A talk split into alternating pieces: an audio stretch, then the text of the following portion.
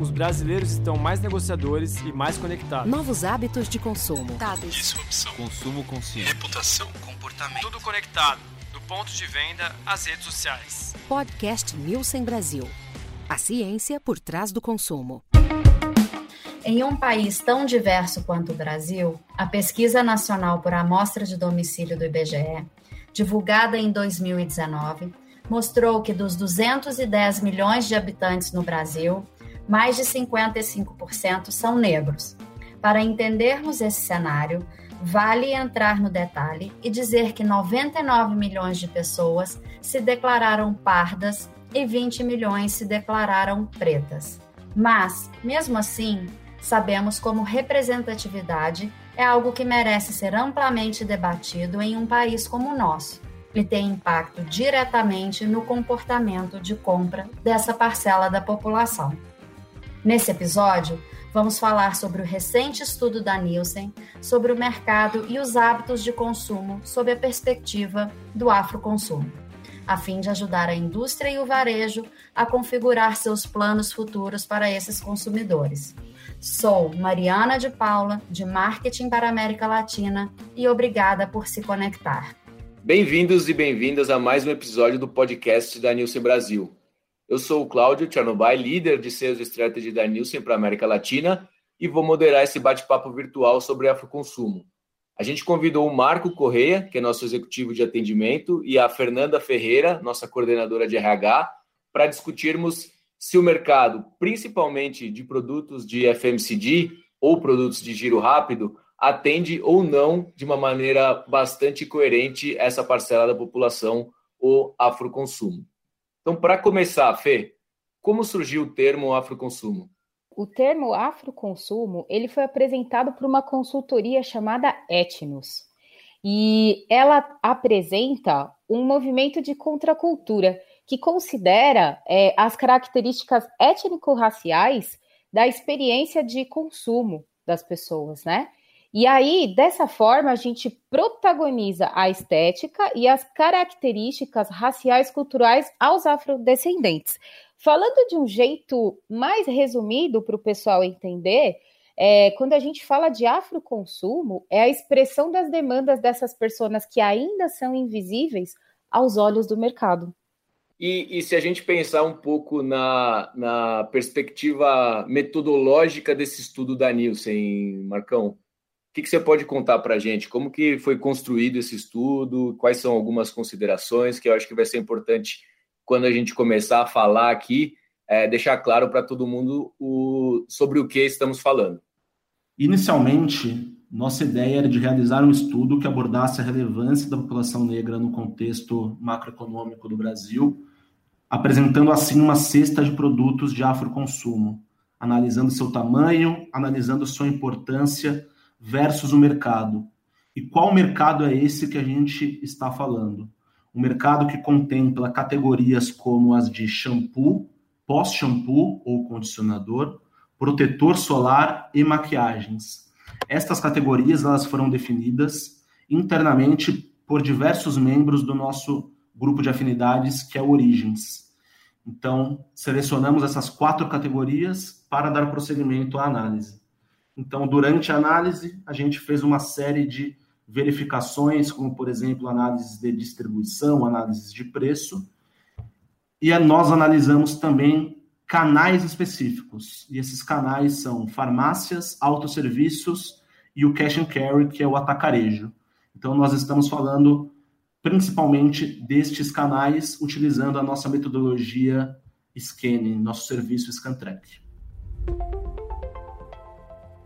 Então, quando a gente fala sobre atacarejo ou cash and carry, nós estamos falando hoje do maior canal de abastecimento no Brasil, de lojas que têm uma dimensão bastante grande e que tem vendas tanto por atacado e por vendas por atacado, nós estamos falando que pessoas jurídicas podem realizar compras nessas lojas, como donos de restaurantes, donos de mercadinhos ou bares, também transformadores, assim como pessoas físicas que também fazem suas compras no mês neste canal. Pegando o gancho, então, já que a gente falou de afroconsumo, definiu e deixou claro o que, que a gente está analisando, né, de novo nessa perspectiva metodológica, se a gente está falando de afroconsumo, qual que é a primeira grande é, mensagem que a gente pode ter? Né? Qual que é a relação quando a gente pensa, por exemplo, em poder de compra da população negra no Brasil?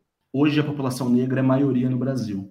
Nós estamos falando de 56% da população brasileira. Porém, apesar de ser a maioria, segundo uma pesquisa chamada A Voz e a Vez do Instituto Locomotiva, a população negra ela tem uma representatividade de 40% do potencial de consumo no Brasil. Então, nós estamos falando de uma maioria na população, de 56%, porém de um potencial de consumo menor, de 40%. Considerando isso, existe um estudo de desigualdades sociais por cor ou raça do IBGE de 2019 que mostra que o percentual de rendimento dos negros em relação aos brancos é de 57%.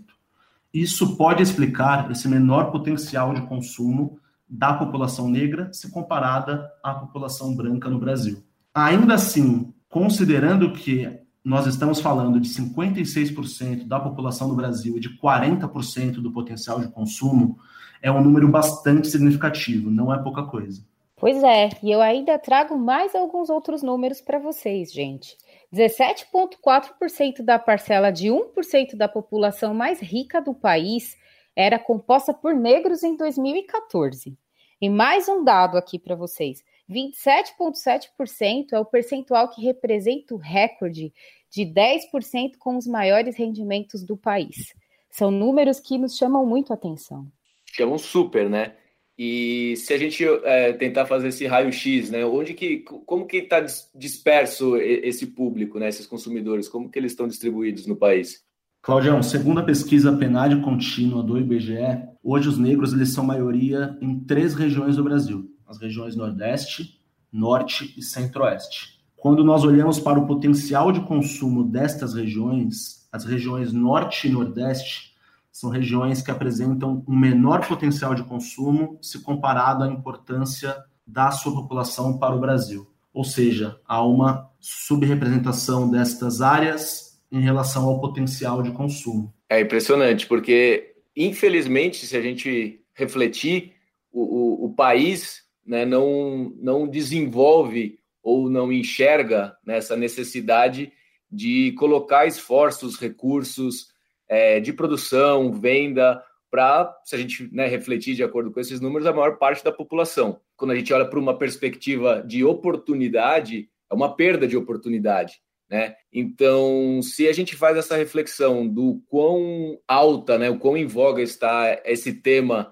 né, todas as empresas criando seus grupos de diversidade, enfim, temas políticos, manifestações por aí afora, é realmente estranho que isso não esteja refletido justamente na maior parte da oportunidade do consumo. Né? Então, realmente um ponto para a gente refletir. Outro ponto que eu vou trazer para você, né? Representatividade é o fator que a gente sabe que é essencial para a identificação da marca. Eu, como uma consumidora negra, eu tenho dificuldade de encontrar alguns produtos feitos exatamente para mim.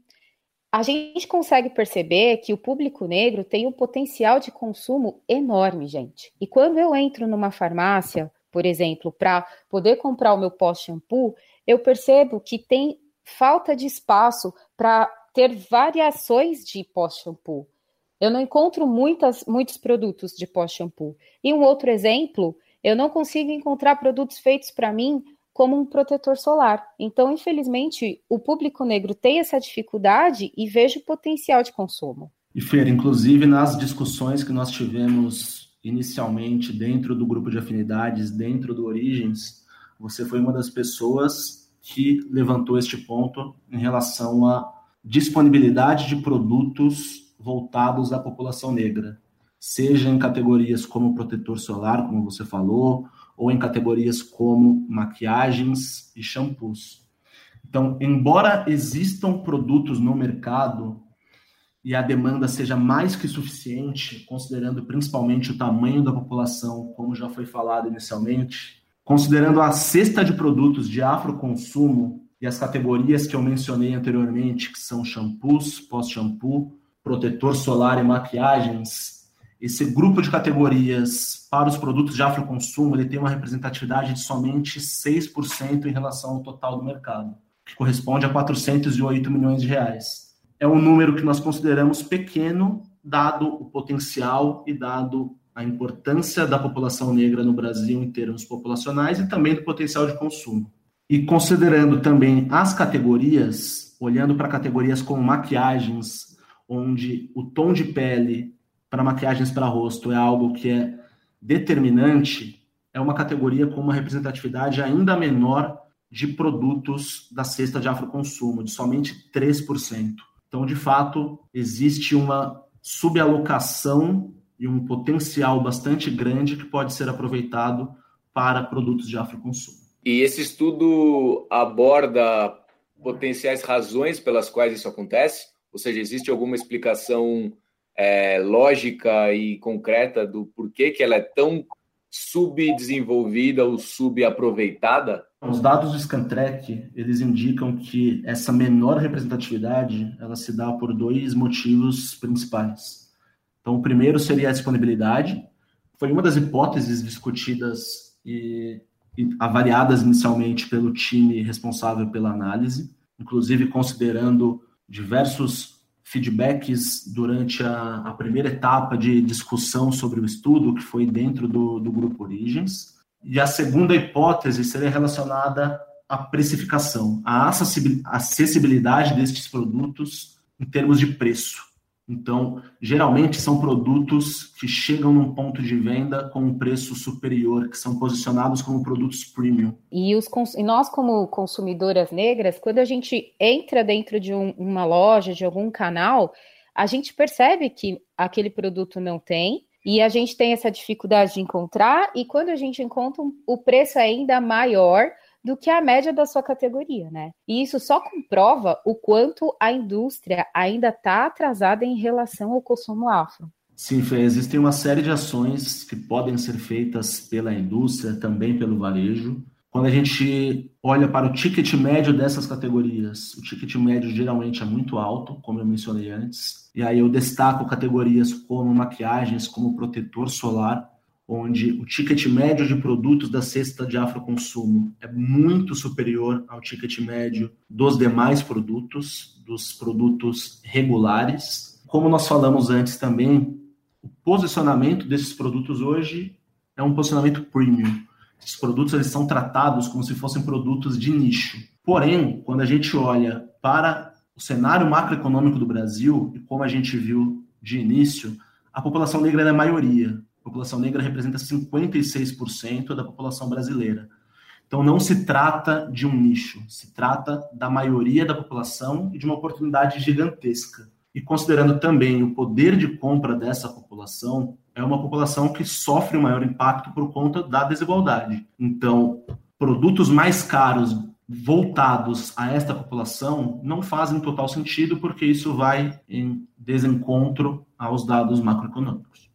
E é, e é muito. chama muita atenção isso, né? Esses pontos, porque se tanto de uma perspectiva de oferta de produto, quanto na perspectiva do de, até do gerenciamento de categoria, né? Eu acho que esse, esse termo que você comentou, Marcão, que você usou, de nicho, né? Quando a gente, né, olhando por essa perspectiva de gerenciamento de categoria, com um produto com ticket médio muito mais alto, muito mais difícil de chegar, é, realmente parece que seria designado a um público muito é, voltado para margens altíssimas, mas o que foge completamente do propósito ou da situação que a gente tem como raio-x do Brasil sociodemográfico. Né? Então, para a gente fechar, quais seriam algumas mensagens finais aí que, que, que vocês poderiam comentar baseado nisso que deu de resultado do estudo, tanto para a indústria quanto para o varejo o que, que a gente pode aprender de oportunidades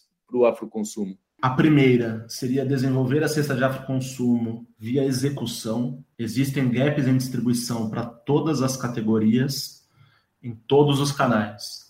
Então, estas oportunidades via distribuição representam uma, uma grande oportunidade para um desenvolvimento inicial deste segmento. A segunda oportunidade está relacionada à acessibilidade em preços Então, já discutimos que estes produtos têm um posicionamento premium e têm um ticket médio superior aos produtos regulares. Então, uma possível revisão desta estratégia de preços seria uma outra grande oportunidade para produtos de afroconsumo. Então, eu acrescento, quem não quer ser representado? Poxa vida, quando você vai comprar um produto, quando você entra numa loja, você quer ser representado.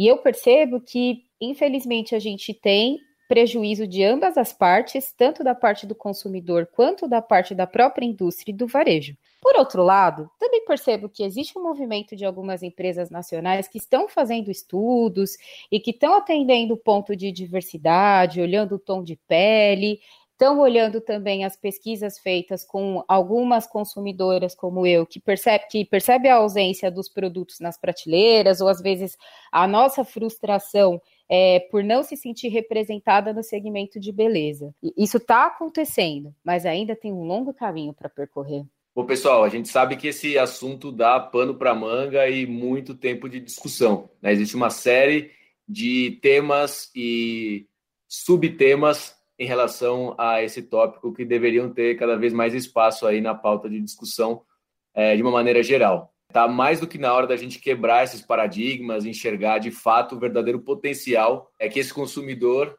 né, que esse público tem para o crescimento de uma maneira geral das categorias e do consumo. Com certeza a gente pode ajudar tanto a indústria quanto o varejo a se aprofundar nesse mercado e desenvolver e disponibilizar produtos que atendam essa demanda no país e também a execução desses produtos no ponto de venda de uma maneira geral. Super obrigado, Fernando e Marco. Né? Esses aprendizados foram extremamente ricos. A gente que agradece, foi muito legal esses momentos aqui. Obrigado, Claudião. Espero que tenha sido o primeiro de muitos para a gente poder voltar e abrir ainda mais discussão é, em outros temas. Muito obrigada, Cláudio, Fernanda e Marco. Esses aprendizados foram extremamente ricos. A gente continua essa conversa em nossa seção em sites do Nielsen.com e também em nossos canais oficiais no LinkedIn, Facebook e Twitter. Até a próxima e obrigada por se conectar. Podcast Nielsen Brasil. A ciência por trás do consumo.